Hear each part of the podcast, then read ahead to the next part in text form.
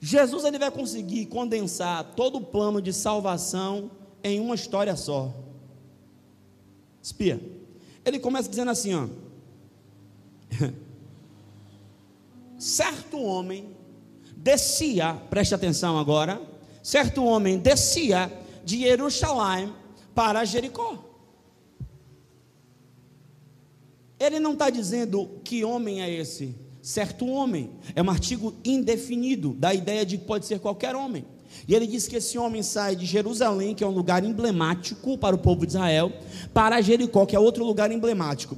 Bem, quando eu olho isso, ele diz que esse homem descia, e esse homem é assaltado, é roubado, e esse homem perde tudo e ainda fica meio morto. Quando eu olho para isso e olho para a costura bíblica, eu entendo que Jesus estava falando da humanidade representada em Adão. Deus, quando fez um homem, colocou um homem em um lugar chamado Éden, que significa delícia, significa prazer. Deus colocou um homem em um lugar de paz, em um lugar de bênção. E é isso que Jerusalém significa também. Jerusalém significa lugar de paz, lugar da paz, visão da paz. Irmão, Jerusalém é tão espiritual e é tão profética que Deus está preparando a nova Jerusalém para nós. Então, ele está dizendo que esse homem, Adão, representando a humanidade, esse homem foi colocado em um lugar de paz, mas esse homem decidiu, esse homem quis, esse homem, ele, ele desejou descer. Todas as vezes na Bíblia que você vai ver que alguém desceu, só desceu para ser destruído, só desceu para ser quebrado, só desceu para perder. Deus não nos chama para descer, a não ser que seja na presença dele. Uh! Aleluia. Mas volta para cá,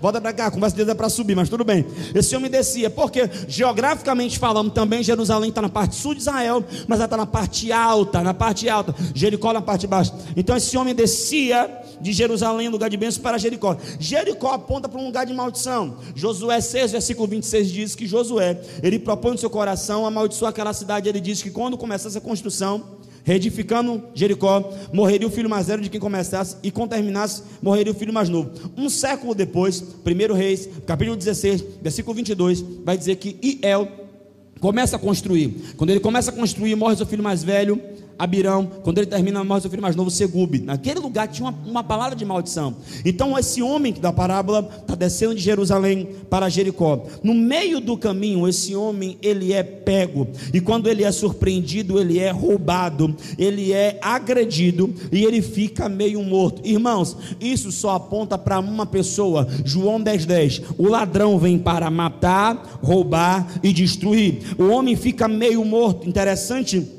é que em toda a conjuntura bíblica, esse é o único lugar da Bíblia que usa o termo meio morto. Por quê? Porque de fato o homem ficou meio morto. O que é uma pessoa meio morta, semi-morta? É uma pessoa que está caída, mas não morreu totalmente, não se extinguiu as suas forças totalmente, mas ela também não tem força para se levantar e se pôr de pés.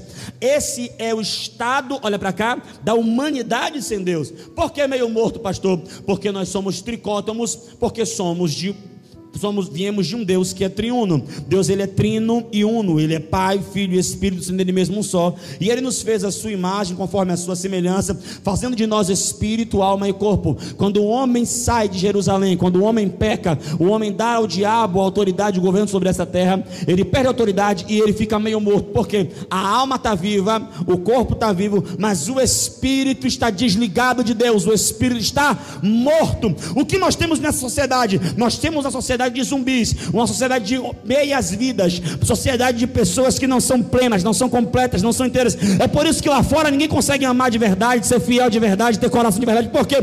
Porque pessoas que não são inteiras não conseguem ser plenas, só conseguem ser íntegro, pleno. Quem é pleno em Deus. Lá fora se entende muito de amor eros, o amor sexual. Porque a carne está viva. Lá fora se entende muito do, do amor filéu, porque é alma, é conexão. Os poetas estão aí, mas lá fora não se entende muito de aliança.